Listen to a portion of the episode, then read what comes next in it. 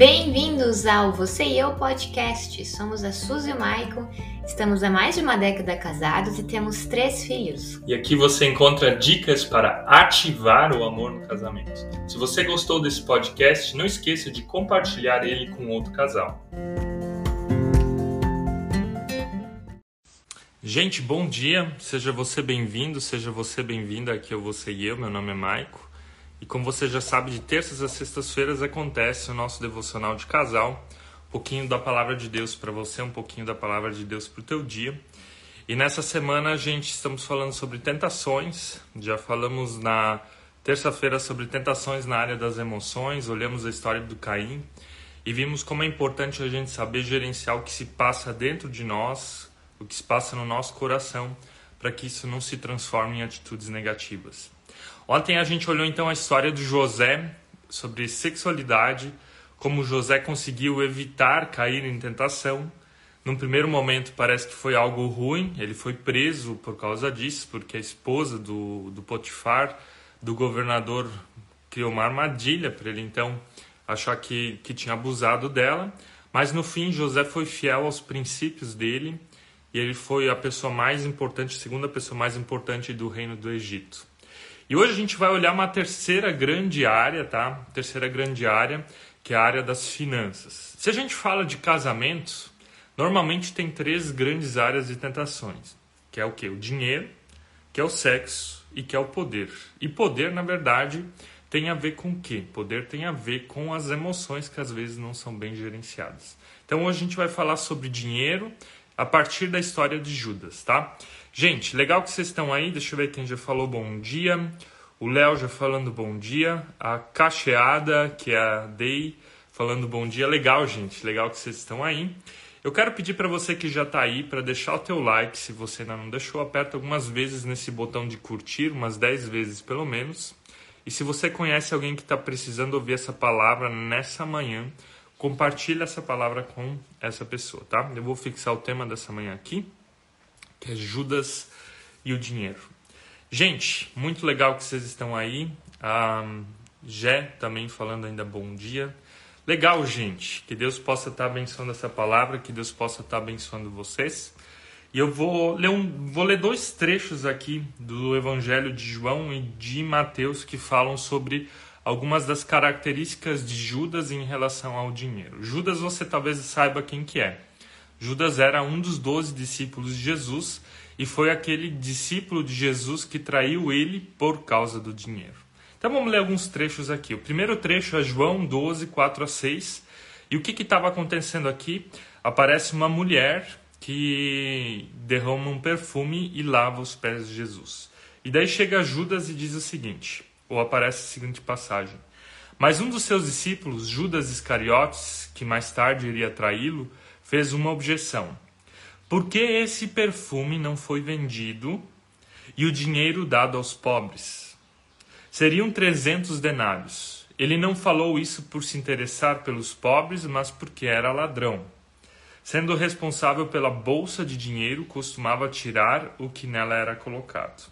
E agora ainda um trecho do Evangelho de Mateus, capítulo 26, e lá diz assim: então um dos doze, chamado Judas Iscariotes, dirigiu-se aos chefes dos sacerdotes e lhes perguntou: O que me darão se eu entregar a vocês, e se eu o entregar, ou entregar Jesus a vocês, e fixaram-lhe um preço: 30 moedas de prata.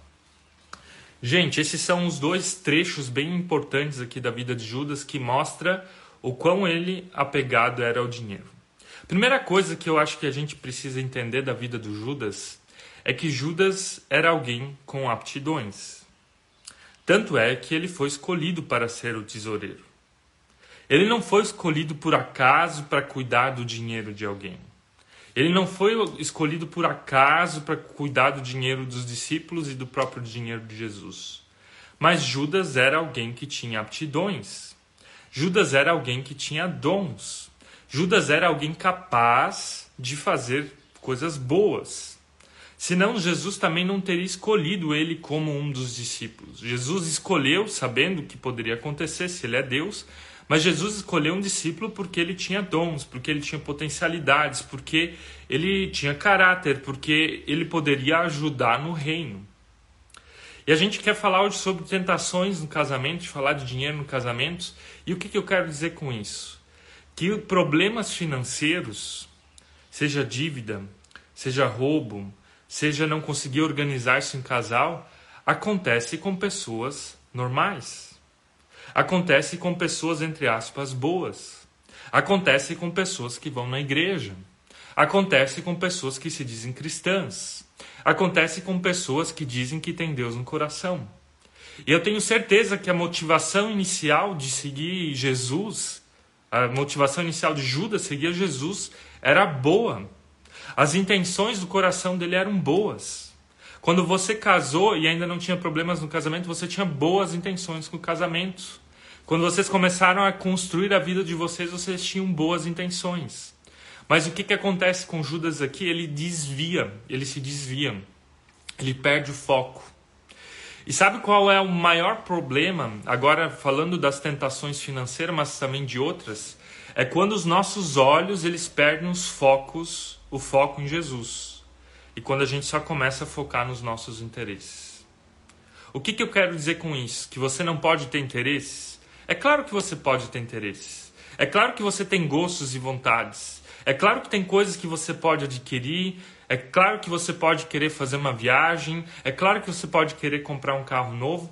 Mas quando o meu foco de vida se torna ter algumas moedinhas a mais de prata, que pode me levar até a vender Jesus no meu próprio coração, e foi isso que, Pedro, que Judas fez.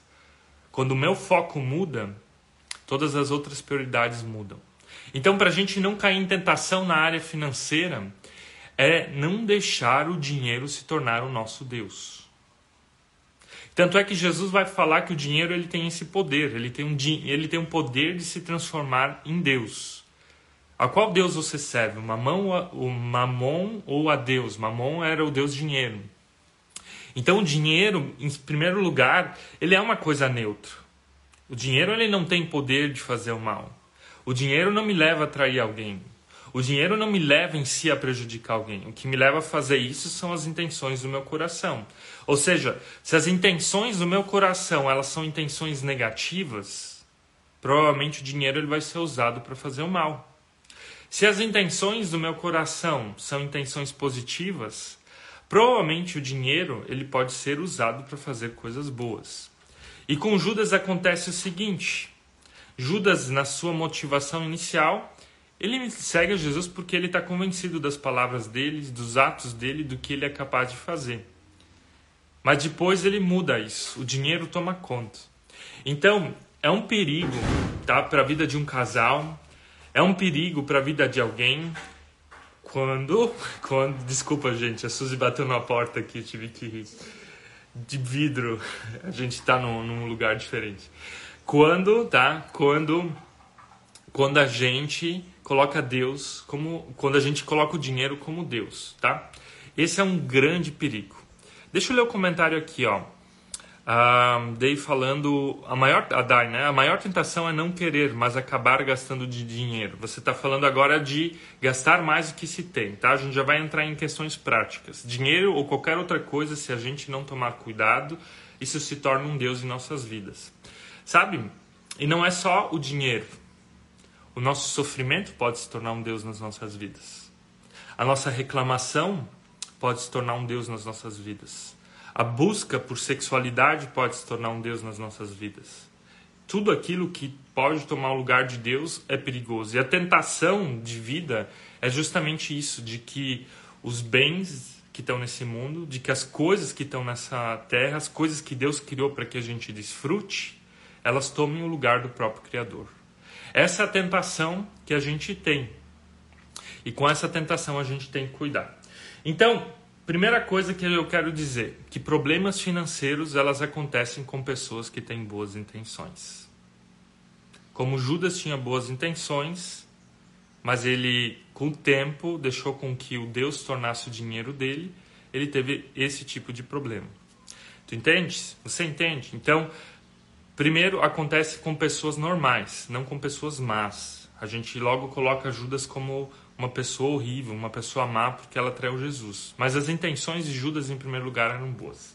Segunda coisa que a gente tem que ver que o dinheiro ou a falta dele potencializa o nosso caráter. É como uma caixa de som, como um microfone. Eu tenho um microfone ligado aqui. Se eu tirar o microfone, você vai me ouvir pior. Se você vai num ambiente onde alguém falar, um ambiente grande sem microfone, você não vai ouvir a pessoa direito, direito mas se você então colocar o microfone, tiver a caixa de som, você vai ouvir ela melhor. E o dinheiro vai fazer com que a gente seja escutado melhor, ou seja, o que está dentro do nosso coração. Ele potencializa, ele põe para fora. Ou a falta dele. Pessoas que às vezes não têm dinheiro, elas fazem grandes burradas. E pessoas que às vezes ganham muito dinheiro de um dia para o outro, em pouco tempo, fazem também grandes burradas. Daquela piada, história que a Suzel a gente já contou aqui, que dois senhores estavam na fila da loteria e um pergunta então para o outro: o que, que você faria se você ganhasse esse prêmio milionário? E o outro senhor então diz: eu largaria da véia. Eu largaria da véia significa eu largaria da minha esposa. Enquanto que ela cozinha, enquanto que ela está em casa, lava roupa, é prestativa, ela é boa. Mas se ele tivesse dinheiro, ele largaria dela. Então o dinheiro ele tem potencial de pôr para fora o que está dentro de nós. E é isso que acontece com Judas aqui nessa segunda parte desse texto, onde ele chega para os fariseus, para os mestres da lei e fala: O que vocês me darão se eu entregar a vocês? Se eu entregar Jesus a vocês? O que, que isso significa? Que Judas estaria disposto, esteve disposto a trair um próprio amigo dele, a trair Jesus por causa do dinheiro. Então, às vezes, a busca por ele tá, pode fazer com que a vida de um casal, a vida do casamento se afunde. A busca desenfreada pelo dinheiro pode estragar o casamento. A busca desenfreada ou ganhar dinheiro em abundância pode estragar um casamento se você não entende que família, que Deus, que casamento está acima do dinheiro, que dinheiro é uma consequência daquilo que você está vivendo, tá? Então, eu acho que uma pergunta bem importante, até tem uma essa pergunta a gente põe num dos capítulos do nosso livro, é você perguntar para o teu cônjuge. Pergunta uma vez para o teu cônjuge. O que que você faria se nós ficássemos milionários? O que que mudaria na nossa casa? O que que mudaria no nosso casamento? O que que mudaria na nossa família? E a pergunta oposta ela também é importante. O que que aconteceria na nossa casa se você perdesse ou alguém de nós perdesse o emprego? O que, que aconteceria se faltasse dinheiro? Ou seja, a abundância dele e a escassez, elas vão trazer para fora os nossos lados mais negativos ou mais positivos. Então é bem importante a gente se conhecer. Como é que eu me comportaria com muito ou pouco dinheiro? O que, que mudaria na minha, na minha vida, no meu casamento, na minha família? Gente, a última parte sobre tentações que eu quero falar aqui ainda é importante alguns skills, algumas dicas práticas, tá? Algumas, algumas dicas práticas de como você pode organizar a vida financeira no teu lar, no teu casamento, para que dinheiro não seja um motivo de tentação, de briga, de problema, mas que dinheiro seja solução, que dinheiro seja bênção e não maldição, tá? A Renata dizendo aqui, ó, minha mãe está entrando em dívida desnecessária. Sabe, Renato, o que você está falando é a realidade de 80% das famílias brasileiras. Não sou eu que estou dizendo isso. 80% das famílias brasileiras elas têm algum tipo de dívida. Então a gente tem que entender que isso é um problema cultural no Brasil. Eu pesquisei de qual é a porcentagem lá na Alemanha, porque nós moramos um tempo lá na Alemanha. Sabe qual que é a porcentagem na Alemanha? Entre 8 e 9%.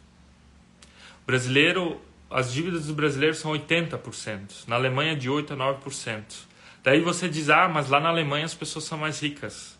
Não tem a ver com riqueza, tem a ver com cultura, com a forma de entender dinheiro, com a forma de pensar sobre ele. Por isso eu quero dar algumas dicas práticas para que você no final não traia a Deus, não traia o seu cônjuge e não se quebre financeiramente. Primeira coisa que um casal precisa saber para que dinheiro não seja uma tentação desnecessária. Que o dinheiro do casal é do casal. Tem casais que separam o dinheiro, onde se diz o que é meu é meu, o que é teu é teu. E não sabem o quanto o outro tem na conta de banco, não sabem o quanto o outro ganha, não sabe se o outro tem dívida ou tem dinheiro guardado, ou seja, não tem nenhuma prestação de contas. Você não sabe nada do que está acontecendo. Então isso é muito perigoso para a vida de um casal. A palavra nos diz: deixai pai e mãe para se tornar uma só carne. E o que é tornar-se uma só carne? É também no sentido emocional, sexual e financeiro. Ser, como é que você quer chegar mais longe com a pessoa que você ama se vocês não são capazes de planejar junto a vida financeira? Como é que vocês querem construir uma vida, um carro, comprar uma casa, fazer alguma coisa se o dinheiro é pensado separado? E aqui não está relacionado a pessoa que mais ganha é aquela que manda. A que tem que mandar é a que mais tem aptidão. E precisa conversar e planejar. A Suzy e eu, nós temos uma tabela onde a gente controla, a gente vê os nossos gastos, vê onde a gente gastou demais, onde a gente gastou muito pouco, para a gente também não extrapolar, para a gente saber onde a gente quer chegar. Então, o casal não deve separar nem dividir as suas finanças, é a nossa opinião. Tem casos que talvez seja necessário, onde uma das pessoas tem dívidas muito grandes e não tem poder de controle, então o outro tem que talvez controlar isso. Mas, via de regra, casal precisa pensar as finanças juntos, planejar elas juntos. Primeira dica prática para que não seja um problema.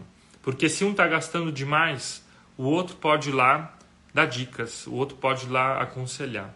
Então, é uma coisa que precisa ser conversada tá? e acordada.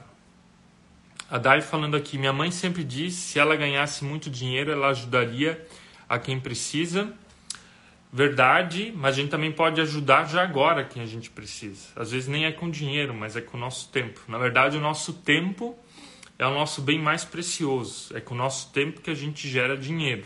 Se você está trabalhando lá numa empresa, em algum lugar, você está dando o teu tempo em troca de dinheiro. Né? Então a gente pode sim ajudar. E às vezes nem é com dinheiro que a gente ajuda. A gente pode ajudar as pessoas na forma delas mudarem a forma de pensar. E às vezes, mudando a forma de pensar, você ajuda muita gente a sair da miséria e da pobreza. Tá? Um problema nosso do Brasil é que a gente acha que é o governo que nos dá dinheiro. E não é o governo que nos dá dinheiro. Eu acredito sim que um governo ele precisa ajudar pessoas que estão numa necessidade, num momento de necessidade, em situações extremas, mas um governo ele também tem que ajudar as pessoas a aprender a ganhar dinheiro tá? Porque a gente tem que se sentir útil na nossa vida. E tudo aquilo que vem fácil vai fácil, tá? Então, o tempo ele aqui é bem fundamental nesse sentido. Gente, para você que gosta de gastar, para você que não tem controle sobre finanças e que é uma tentação na sua vida, no seu casamento, algumas coisas bem importantes que você precisa ter. Não use cartão de crédito se você não sabe usar. Se você tem um salário de dois mil reais no mês, você não pode usar três mil no teu cartão de crédito. Você pode usar somente dois mil. Então, se você não tem sabedoria para usar, não use. Segunda coisa, evite parcelas. Toda vez que você parcelar, você está pagando mais caro. Você está pagando juros em cima daquele produto. A parcela faz com que você, no final das contas, tenha mais dinheiro. Terceira coisa, antes de perguntar, antes de comprar, se faça algumas perguntas. Eu quero comprar isso? Eu preciso comprar isso? Eu posso comprar isso? Eu quero comprar isso, a, a motivação é você está querendo comprar algo porque você quer ou porque outros acham que é importante que você quer comprar? Segunda coisa, eu preciso é uma utilidade ou é um luxo? E terceiro, eu posso, eu realmente tenho dinheiro para comprar? Toda vez que você vê algum produto, seja na internet, numa loja, te contenha, te faça algumas perguntas, ative a parte racional do teu cérebro, não deixe o emocional tomar conta. De preferência, durma uma a três noites até comprar aquele produto. Provavelmente aquela vontade inicial vai passar e você vai raciocinar mais, raciocinar um pouco melhor antes de fazer uma burrada financeira. Nesse sentido, você tem que saber o que, que você está comprando, por que, que você está comprando, tá? É, tem uma frase que eu gosto muito que diz assim: ó, nós compramos coisas que nós não queremos para impressionar pessoas que nós não gostamos com dinheiro que nós não temos. Mais uma vez, compramos coisas que não queremos para impressionar pessoas que não gostamos com dinheiro que nós não temos. Você entende? Se pergunte a real motivação de você comprar algo, como uma roupa, algum luxo. Agora, no que vale a pena você investir dinheiro? Invista dinheiro no seu desenvolvimento pessoal. As pessoas às vezes elas vêm nos pedir ajuda em relação ao casamento, e é justo você poder pedir ajuda se você está numa situação de crise, mas você nunca leu um livro sobre casamento. Você nunca fez um curso. E não vai ser uma resposta de áudio, uma, uma mensagem nossa que vai resolver o teu problema. Mas é um processo, você tem que aprender a criar conhecimento, informações e trazer essas informações para a vida e transformá-la em sabedoria, que é o que o livro de Provérbios nos diz. Sabedoria é vivência de vida, unida a informações, a vida com Deus, a espiritualidade, que é capaz de transformar o teu casamento. então, aprenda, tá? Aprenda a investir e gastar gastar bem o seu dinheiro em coisas que vão te dar um retorno, em coisas que vão gerar um valor na tua vida com Deus, no teu desenvolvimento pessoal, no teu casamento, na tua profissão. Invista naquilo que desenvolva algum tipo de valor. E, gente, eu quero chegar na, na parte final desse, dessa palavra e falar assim que dinheiro ele precisa ser bênção na vida de um casal e não maldição. Ele se torna maldição quando a gente gasta mais do que a gente ganha. Ele se torna maldição quando a gente tem de mais ou de menos, então nosso caráter ele se potencializa, conforme a gente viu com Judas. Ele se torna maldição quando a gente maltrata ele na nossa vida e não põe ele no lugar certo. E ele se torna maldição quando ele toma o lugar de Deus ele se torna bênção na nossa vida quando nós somos senhores sobre o dinheiro. Ele se torna bênção na nossa vida quando nós usamos o dinheiro e gerenciamos ele bem, administramos ele bem. Ele quer ser bem cuidado. Ele se torna bênção na nossa vida quando o dinheiro ele também é bem aplicado, seja um retorno sobre a tua vida, um retorno de algum investimento financeiro, um retorno de aprendizado. E é isso que eu quero desejar para você nessa manhã. Para você que talvez gasta demais, para você que tem dificuldade de controlar o teu dinheiro, não deixe com que essa vontade de comprar, de gastar, ela estrague o teu casamento. Mas que possa ser bênção. Que o dinheiro ele seja algo que una vocês como casal. E que principalmente vocês consigam pensar no dinheiro juntos, como casal numa mesma direção. Amém? Gente, se você gostou dessa live, quero te pedir amanhã de manhã, às 8 horas, nós vamos então fazer a última dessa série de lives sobre tentação e amanhã a gente vai falar sobre identidade. Se essa live fez sentido para você, vai lá na nossa última postagem, comenta alguma coisa lá que foi marcante para você. Assim você também apoia o nosso conteúdo para que ele chegue até mais pessoas. Quero orar por você. Eu quero orar pelo teu dia. Quero orar para que esse dia possa ser um dia de bênção para você, tá bom? Amado Senhor, eu te peço por esse dia. Quero pedir que esse dia seja o teu dia, ó Senhor. Quero pedir tua bênção sobre esses casais, homens e mulheres que me acompanham até aqui. Quero te pedir que dinheiro possa ser um motivo de bênção e não de tentação e maldição. Quero te pedir que tu possa proteger aquelas pessoas que têm dificuldade em guardar e facilidade em gastar. Que tu os ajude também a se capacitar, a criar conhecimento financeiro. Estejas conosco hoje, Senhor, com a tua mão protetora, a tua mão grandiosa. Amém. Amém, gente, tá? Vá, que Deus possa abençoar o teu dia, tá? Que Deus possa abençoar a tua semana e até amanhã de manhã, então, às 8 horas da manhã. Até mais.